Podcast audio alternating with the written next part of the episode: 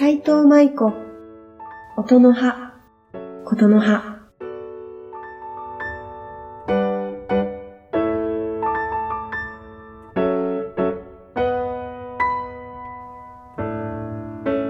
この番組は、私トランペット奏者斉藤舞子が、四季の変遷とともに日本の美しい言葉と音楽をお届けする番組です。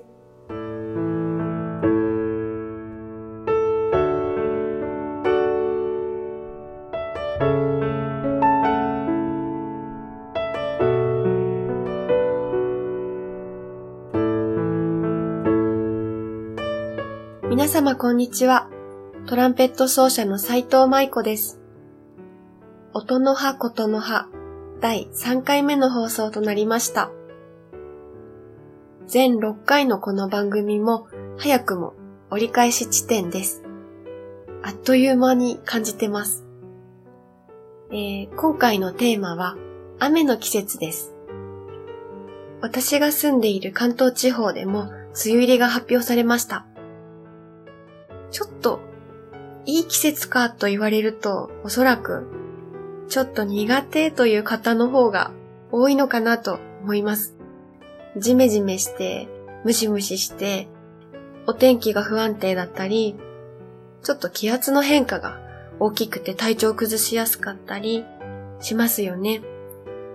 そんな中でも、アジサイが綺麗とか、家の中で聞く雨の音が落ち着くとか、雨の季節のいいところに目を向けて過ごしていけたらなぁと思っています。それでは早速、今回は雨の季節にちなんだ小説を朗読したいと思います。これまで、えー紹介してきたのは詩だったんですが、今回は私の大好きな雨の季節をテーマにした市川拓司さん作今会いに行きますより一部朗読させていただきたいと思います。主人公が、えーお散歩に行った公園で、そこにいつもそっと佇んでいるノンブル先生というおじいちゃん先生と会話するところ、その一部分を朗読したいと思います。それではお聞きください。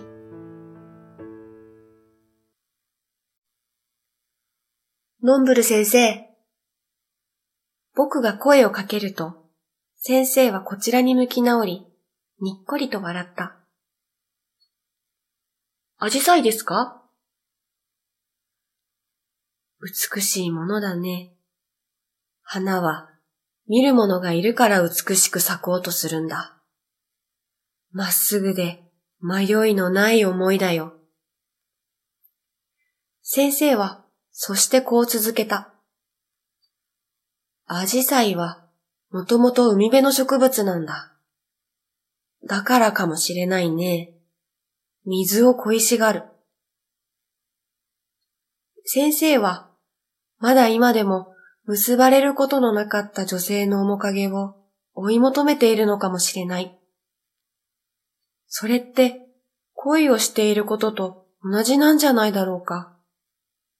たとえ何十年も会えずにいても、もしかしたらもうこの星にはいなくなってしまった相手でも、人は恋しく思うものなのだ。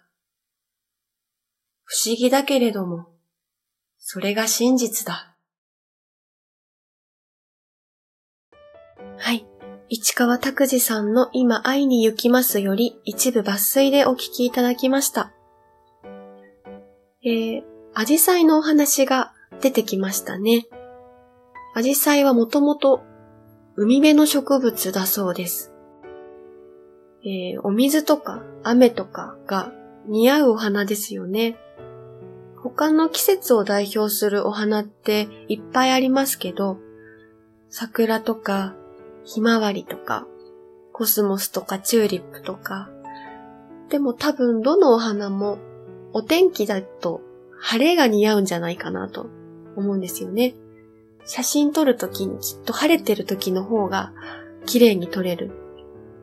でも、アジサイだけは唯一曇ってたり、雨にちょっと濡れてる時の方が綺麗に撮れる気がしますね。そんなアジサイですが、移り気という花言葉がついてます。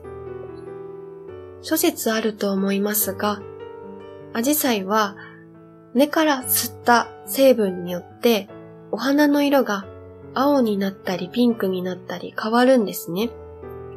そういったお花の色が変化することから移り気という花言葉になったのではないかと言われています。私の実家のアジサイはとっても濃い青色をしていて、毎年すごく綺麗に咲いてくれます。街を歩くとピンクとか白とか紫とかいろんな色が咲いてますよね。あれって種で変わるとかじゃなくって、土の成分で酸性とかアルカリ性とかの違いによって変わっているそうです。移り気以外にもアジサイには花言葉がありまして、それが辛抱強い愛情というものです。この辛抱強い愛情が先ほど朗読した中にリンクしているなと感じてます。えー、たとえ何十年も会えずにいても、もしかしたらもうこの星にはいなくなってしまった相手でも、人は恋しく思うものなのだ。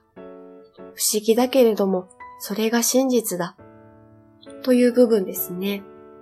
長く雨に打たれても、花を散らせることなく、綺麗に咲き続けてくれるアジサイと、たった一人の人をずっと思い続けている人の気持ちがリンクしていて、とても切なくて美しい文章だなぁと思いました。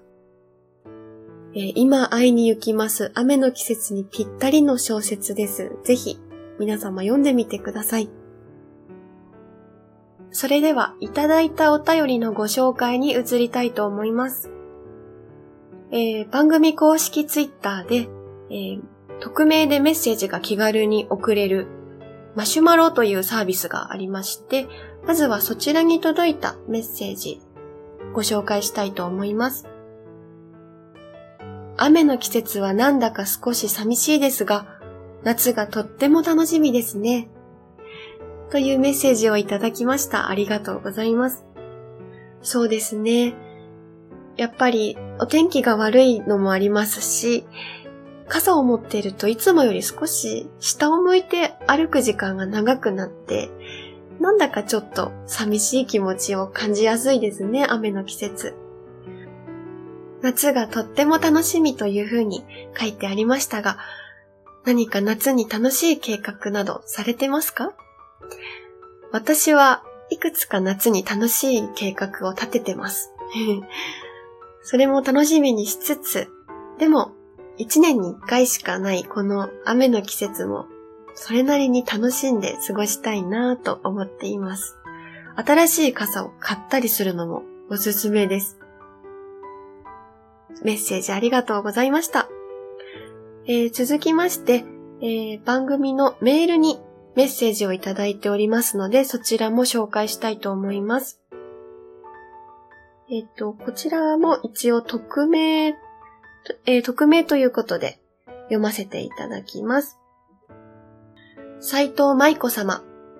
ネットを通じて親しくしていただいているアマチュアトランペット奏者の W です。こんにちは。私が舞子さんのことを知ったのは、ツイッターに流れてきた風笛の動画がきっかけでした。河原で撮影されたその動画は残響のなさのゆえに空気中に放たれた音楽だけがダイレクトに聞こえていて、そこに映っていた舞子さんの後ろ姿と相まって、とても強い印象を残しました。私は10年ほど前から神経の病気のために思うように楽器が吹けなくなり、演奏会のたびに絶望して、もう楽器はやめようと思うことを繰り返していました。舞子さんの動画に出会ったのはそのような中でのことです。あ、世の中にはこんなに素敵な演奏する人がいるんだ、という感激を覚えると同時に、けれどもそれがどこか遠い世界の出来事のようにも感じていました。そこに現れたのが今回のコロナ渦でした。本当にひどい状況でしたが、一方でそれはネットを通じた新しい人脈が広がるきっかけにもなりました。本当にたくさんの幸運に恵まれたと思います。舞子さんをはじめ、新たに知り合ったたくさんの方々のおかげで、今、また私は、喜びと希望を持って楽器を吹くことができるようになりました。そのことに対する感謝の気持ちは、とても一言で表せるものではありません。今この時は、無数の奇跡の積み重ねの上に成り立っている。本当にその通りだと思います。だから、この瞬間瞬間を精一杯に生きたいと思います。どうかくれぐれもお体に気をつけて、今後のますますのご活躍を心よりお祈り申し上げます。差し支えなければ、4月のスプリングコンサートで演奏された桜の雨いつかをリクエストさせてください。ぜひもう一度聞きたいと思います。というメールです。ありがとうございました。私もですね、SNS で繋がれた方々っていうのが本当に今、私の宝物になっていまして、あの人を宝物と呼ぶのもちょっとおかしいかなって思うんですが、本当に宝です。皆様と出会えたことが宝という感じで。でこの W さんもですね、あの、ちょっとご病気で楽器が思うように吹けなかったけれども、皆さんと出会えたことで、また楽しく楽器を吹くことができているというようなメッセージだったので、私もとっても嬉しいです。人との出会いで人生が変わるというのは本当にありますよね。現実世界じゃなくても、それが文字でのやりとりとか、こういったラジオでの声でのやりとりとか、いろんな形であっても、人と出会うっていうことは本当に人生を変えますね。私の体のことまで心配してくださってありがとうございます。えー、今も、えー、そうですね、100%とはいかないのですが、私なりに精一杯頑張って活動を続けておりますので、ぜひ今後とも応援していただけたら嬉しいです。えー、スプリングコンサートでの桜の雨いつかをリクエストとしていただきましたので、今回のエンディング曲として流させていただきます。長いメールとっても嬉しかったです。ありがとうございます。エンディング曲に移る前に、私から2つほどお知らせさせていただきたいと思います。えー、1つ目は、私のファーストアルバム、風の音、今まで CD としてしか販売していなかったのですが、えー、近々ですね、サブスクリプション、えー、Spotify ですとか Apple Music のように、えー、月々いくらを払えば聞き放題というようなサービスが今たくさんあると思うんですが、そういった配信サイトからも聞けるようになります。えー、詳しい情報が分かり次第、えー、随時こちらの番組の公式 SNS から情報を流していただくようにしますので、ぜひチェックよろしくお願いいたします。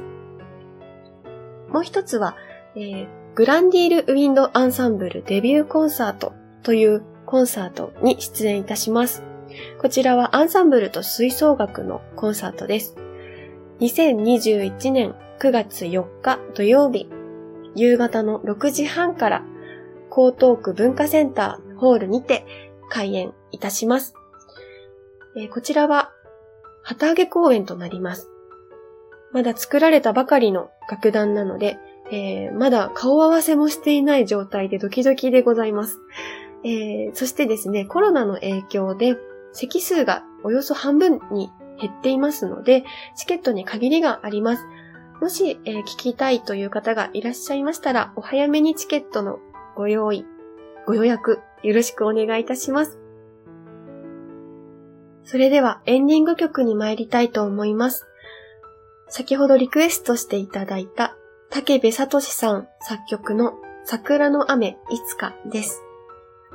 キラキラとした雨粒を連想させるような美しいピアノにもぜひ注目して聴いていただけたらなと思います。えー、次回の放送は8月の後半を予定しております。次回のテーマは夏の終わりです。